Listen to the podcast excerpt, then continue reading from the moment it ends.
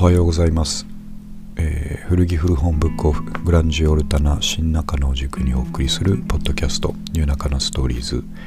えー、今日も買ってきた古本屋で買ってきた本をですね、えー、紹介したいんですけれども読むまでには時間がかかるので、え買った時に買った理由をご紹介するという、えコーナーをやりたいと思います。え、今日は5冊ご紹介します。じゃあ早速1冊目。えー、1冊目は SF です。えー、日本の SF です。えー、伊藤計画さんと炎上東さんが書かれた「死者の帝国」という本です。えー、死者の死はあの、えー、屍の死の方の漢字を書く、えー、やつですね。はい。では、あ、あとですね、これは、あのー伊藤計画さんと炎上父さんの2名の方の作者ということになってますが、えー、伊藤計画さんはあの日本の SF 作家ですが、えーと、若くして、えー、亡くなられたということですね、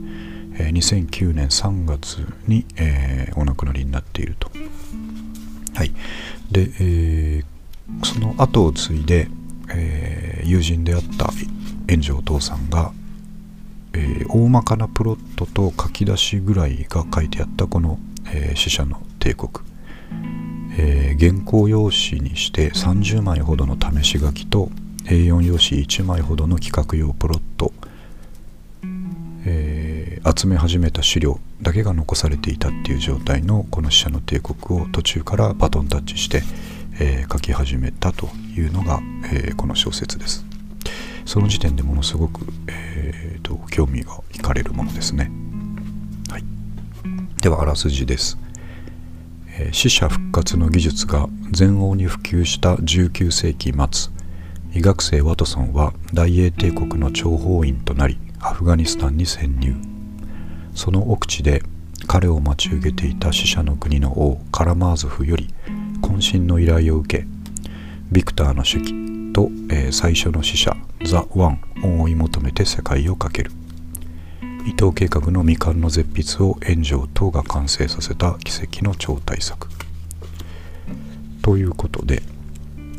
これもですね500ページぐらいある、えー、長編の、えー、面白そうな SF です。えーと、アニメとかにもなってたんだと思いますけども私は全然見たことがないので、えーとこれ読むのとても楽しみにしています。はい。これが1冊目です、えー、2冊目はですね読書の楽しみという本でこれは、えー、作者の方はこれもオムニバスで、えー、岩波文庫編集部が出している、えー、ちょっと薄めの文庫本です。えーと、これ買ったのもまたですねちょどうしても古本屋に行って読書とか古本とか図書館とか書いてあると、え、その本を手に取ってしまうという習性がありますので、え、それをもとに、買ってきた本です。えー、っとですね、ざっと、まずあらすじといいますか、帯に書いてあるのが、読書の楽しみ。楽しいことは人に伝えたくなります。しかし、時には迷惑。親友が勧めるのは、我が輩は猫である。坂田康子さんは、夏目漱石といったら教科書にも載るような純文学だぞと悩みます著名な学者作家らによる25の読書の楽しみ楽しみ方は人それぞれということが書いてあります、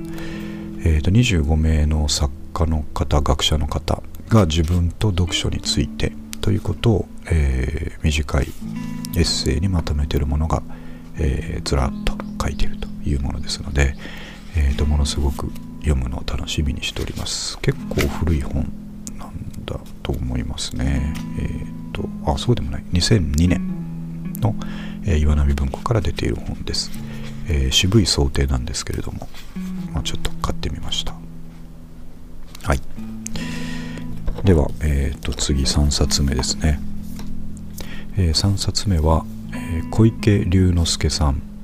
という、え僧侶の方が書いている「沈黙入門」という、えー、幻冬舎文庫の本です。えー、ジャケットシンプルにくすんだブルーのど真ん中に沈黙入門とだけ書いてある、えー、文庫本ですねこれは、まあ、タイトルもそうなんですけども、えー、手に取った時のこのジャケットのシンプルさというか潔さとあとまあ沈黙入門っていうですね、えー、タイトルが気になって全然知らなかったですけど買ってきたものです。えーと、裏のあらすじを読みますと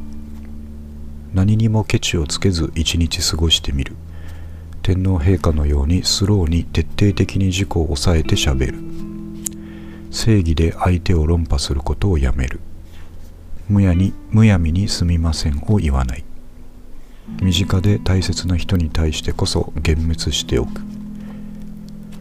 止めどない欲望イライラ不安から解放されて軽やかに生きるために若き修行僧が日々の生活の作法を手ほどきする、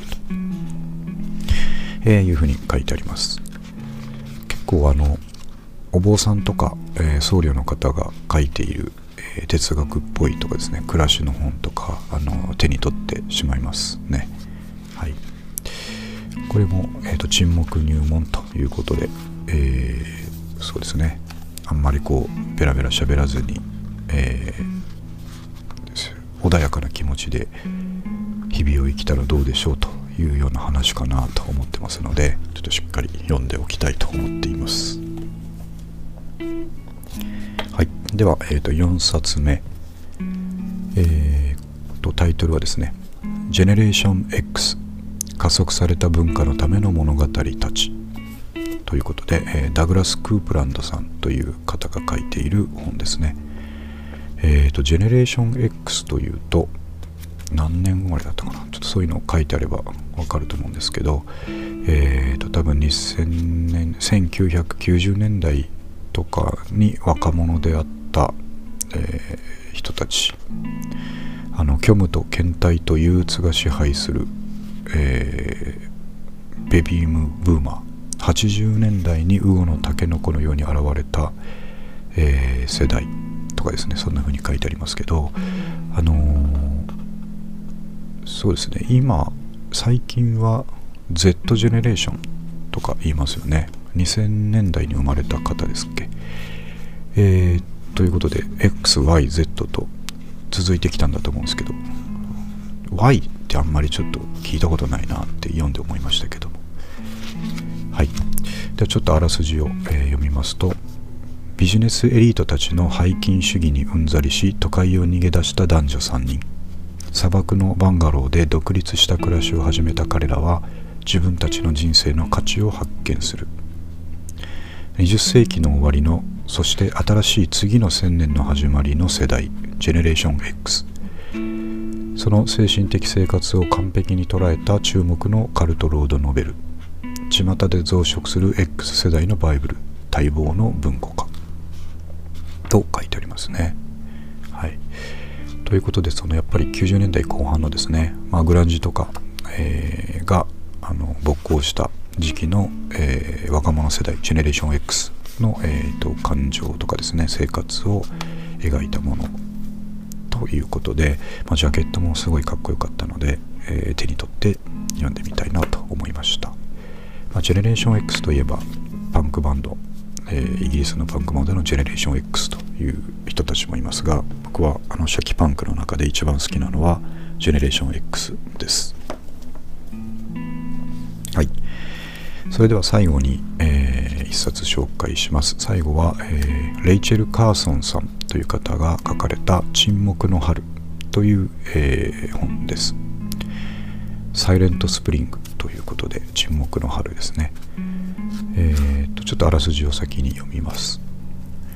自然を破壊し人体を蝕む化学薬品。その乱用の恐ろしさを最初に告発しかけがえのない地球のために生涯をかけて戦ったレイチェル・カーソン。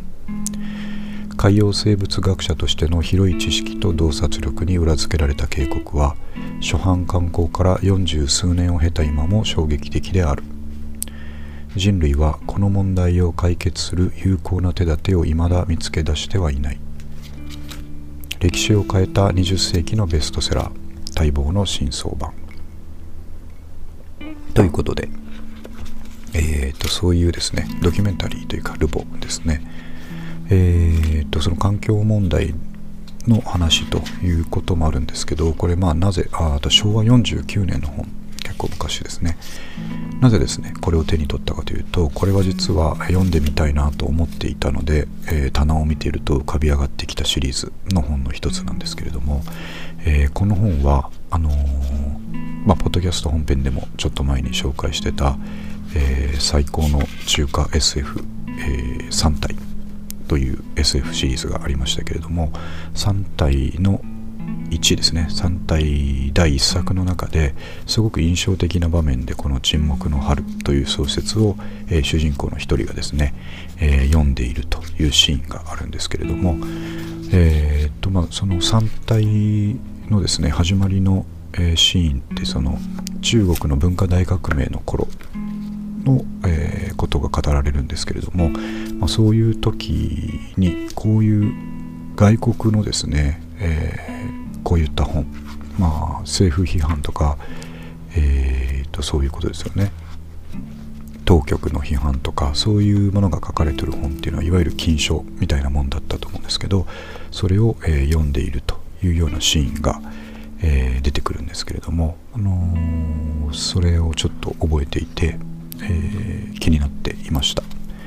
そうするとブックオフの棚にですね「沈黙の春」とのがぶわっと浮かび上がったので、えー、買ってきたという、えー、ことです。ちょっとですね、まあ、環境問題とかの本ということでかなり硬い内容なんですけれども、えー、パラパラ見てみたいと思っています。はい、えーと、今日は以上5冊をご紹介しました。えーと、最後にですねちょっと忘れないように伝えておきますが、えー、読書の腕前というですね私のバイブルである岡崎武先生の本に書いてあった一節ですが、えー、本はあなたがそれを買おうと思ったその時すでに浅く読まれているということで、えー、今日も5冊僕はすでに浅浅く読んだということを